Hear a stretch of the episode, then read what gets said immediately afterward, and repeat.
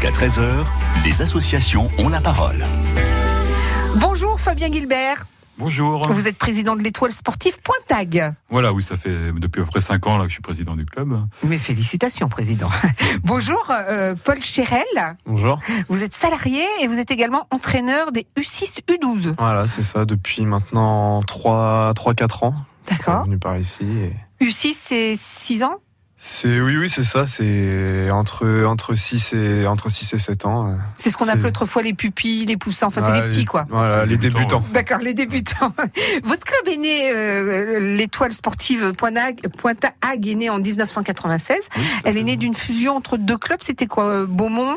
Alors, il y avait un club sur Montville-la-Rogue qui s'appelait l'Étoile sportive de Montville-la-Rogue et les Vikings de Beaumoig. Et euh, les deux présidents à l'époque, euh, qui étaient Christian Covin et Gérard Vauchel, ont Mhm. eu l'intelligence de, de mettre en commun leurs ressources là, pour créer un, un club important. Donc ça a permis au club de monter en, en puissance hein, et Mhm. d'évoluer maintenant en- au niveau régional depuis euh, de nombreuses années. Donc, euh, Mettre en commun les moyens aussi, ça veut dire que vous avez plusieurs terrains de foot sur lesquels les jeunes peuvent s'entraîner, les jeunes les moins jeunes d'ailleurs. hein. Voilà, oui, il y a les terrains de Montville euh, et de Beaumont. Et je dirais que la fusion a aussi permis euh, de solliciter la collectivité pour créer un terrain synthétique Mhm. qui a été créé en 2007, je crois. Donc maintenant, on a des outils euh, intéressants, effectivement, pour bien faire progresser les enfants et puis faire évoluer nos seniors dans de bonnes conditions.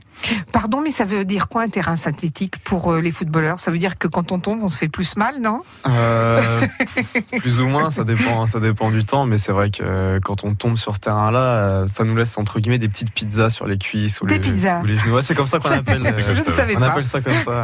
D'accord, mais l'in- l'intérêt c'est qu'on peut jouer par n'importe quel temps. Voilà, c'est ça. Et, et on peut vraiment euh, faire de bonnes séances sur un terrain comme ça. euh, Mm. Surtout dans notre région où euh, le temps euh, n'y s'y prête pas toujours. Là, le terrain est toujours euh, à disposition et Est-ce que ça veut dire, pardonnez-moi, est-ce que ça veut dire que la balle, elle, elle roule différemment sur un terrain synthétique? Est-ce qu'il y a euh, des, des- est-ce qu'il faut anticiper différemment sur un terrain comme ça?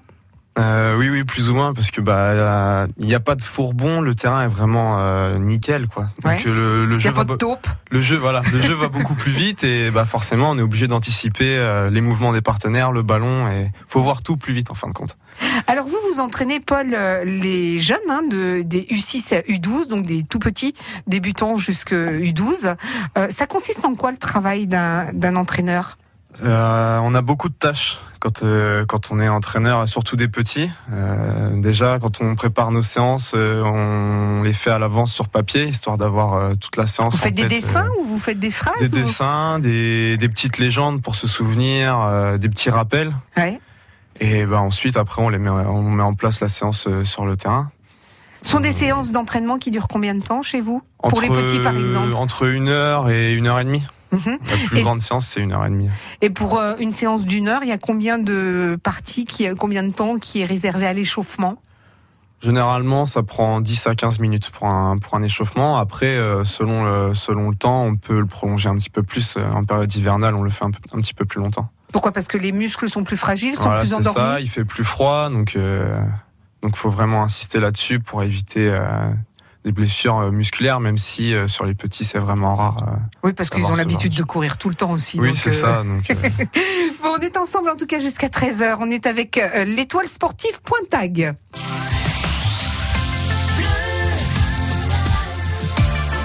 France Bleu Cotentin.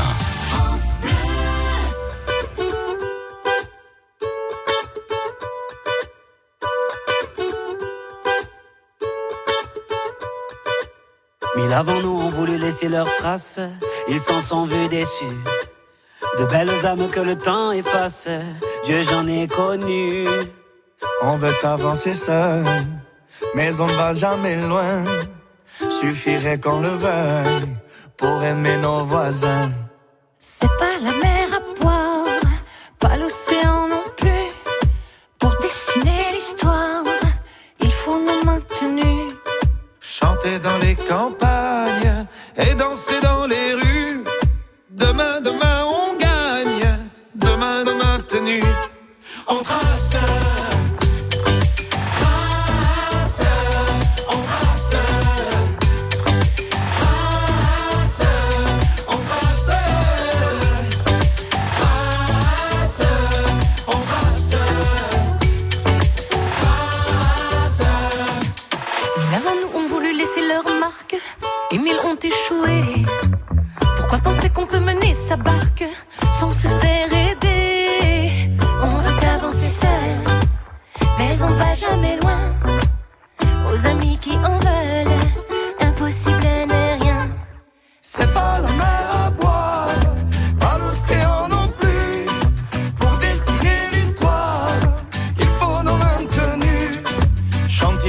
Chanter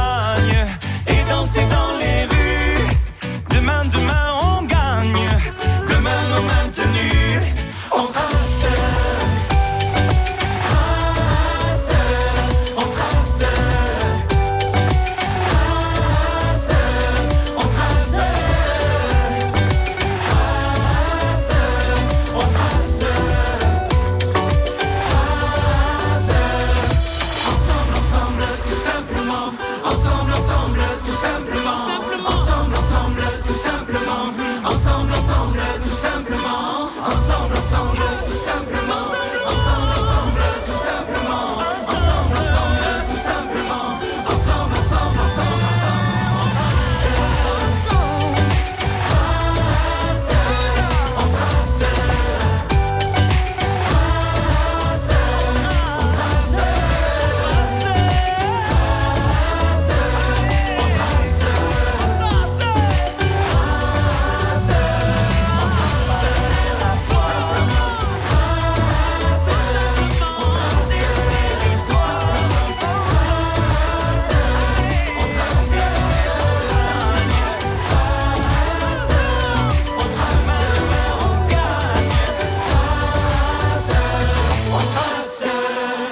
Titre, Les Enfoirés.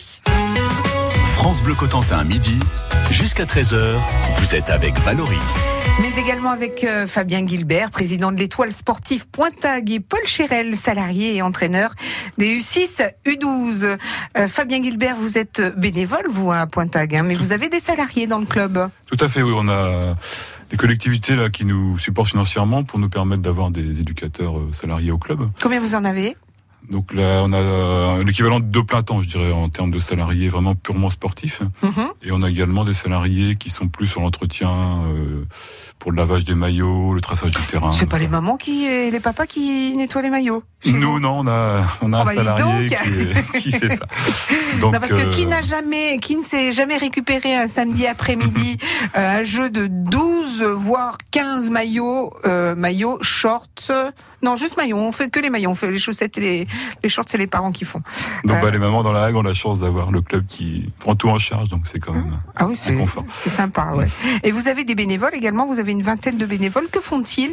Ces bénévoles Alors oui, bah pour faire fonctionner un club, euh, en gros de 250 licenciés, on a besoin de nombreux bénévoles. Mhm.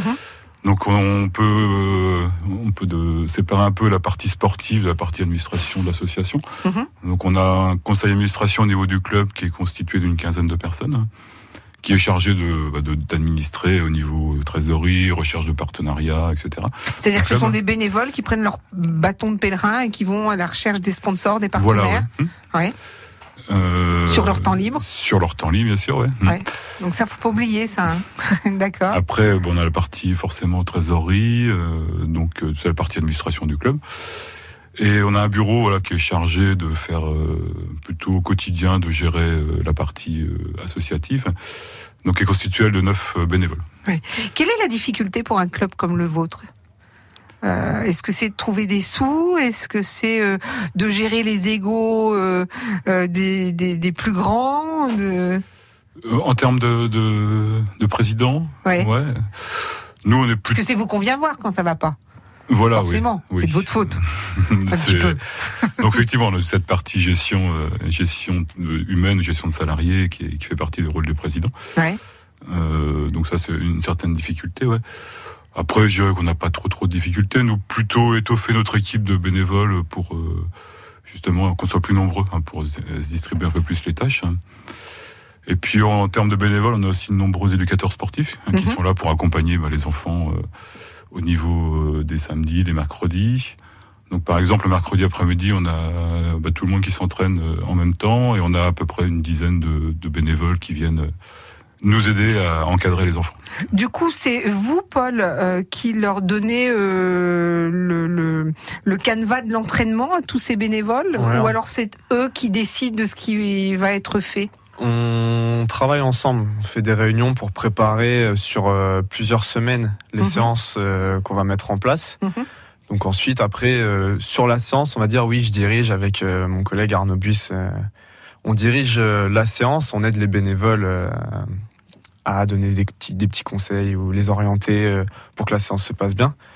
Mais euh, oui, en- entre guillemets, c'est ça. On, on les, on les dirige, on les aide en fin de compte. Et pour les parents qui déposent leur enfant euh, à 14 heures et qui le récupèrent à, à, à 15 heures, euh, expliquez-nous un petit peu en quoi ça consiste une séance d'entraînement faux. Bien sûr, comme vous l'avez dit, la préparer sur papier, etc. Mais il y a tous les petits à côté, genre trouver les chasubles. Oui, ça. Bah, gonfler trouver les ballons. chasubles, ouais, gonfler les ballons, ramasser le matériel, prendre le matériel pour préparer la séance. euh, Les poteaux, les cerceaux. c'est ça, vérifier s'il n'y a rien qui traîne bah, pour que tout se passe bien euh, en fin de compte et qu'ils soient en toute sécurité sur le terrain. Quelle est la difficulté d'entraîner des enfants, par exemple? Est-ce que c'est canaliser leur... euh, on n'a pas les mêmes difficultés sur chaque catégorie. Donc sur les plus petits, mhm. ça va être surtout en termes de concentration, qu'ils Mhm. soient toujours éveillés, toujours à l'écoute et concentrés. C'est ce qu'il y a de plus dur avec cette catégorie-là. Mais sinon, sur les plus grands, euh, on n'a pas vraiment de, de difficultés. Bon, ils- de temps en temps, après l'école, quand euh, quand les vacances arrivent, ils sont un petit peu excités, mais sinon. euh, ils commencent à s'assagir, ils nous écoutent un peu plus. euh. J'ai les bonnes catégories puisqu'ils sont pas encore euh, dans leur euh, période rebelle, on va dire. Donc, euh, donc ça, donc ça fonctionne bien.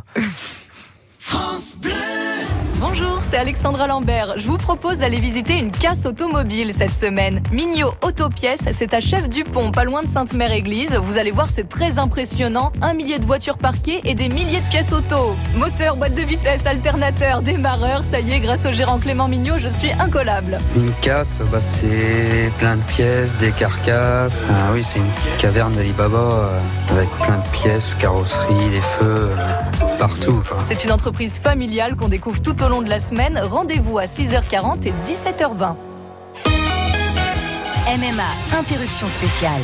Avec MMA Mobilité Premium, voiture accidentée, déclaration simplifiée. MMA, toujours premium pour ses clients. Conditions en agence MMA. France Bleu Cotentin.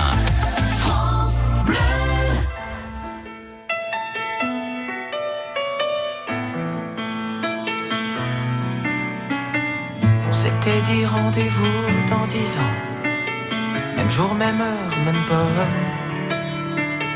On verra quand on aura 30 ans. Sur les marches de la place des grands hommes. Le jour est venu et moi aussi.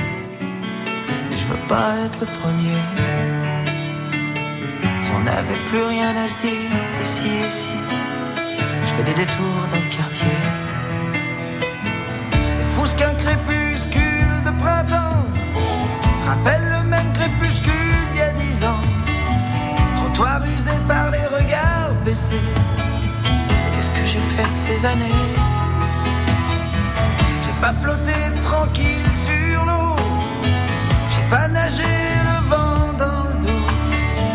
Dernière ligne droite, la rue soufflot. Combien seront là? 4, 3, 2,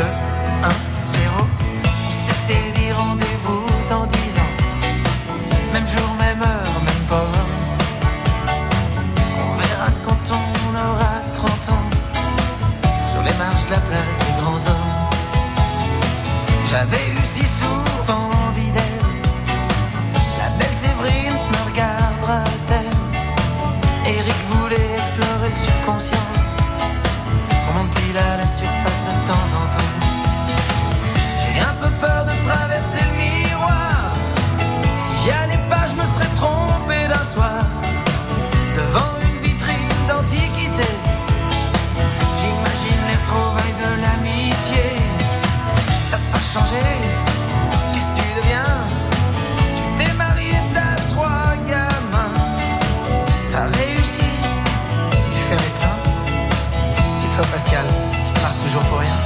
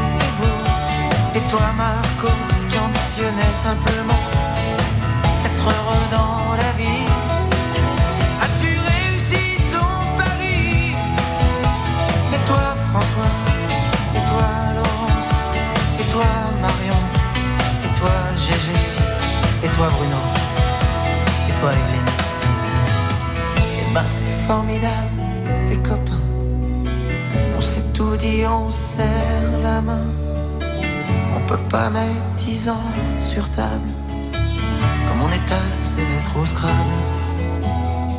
Dans la vitrine, je vois le reflet d'une lycéenne derrière moi. Elle part à gauche, je la suivrai. Si c'est à droite. Attendez-moi. Attendez-moi.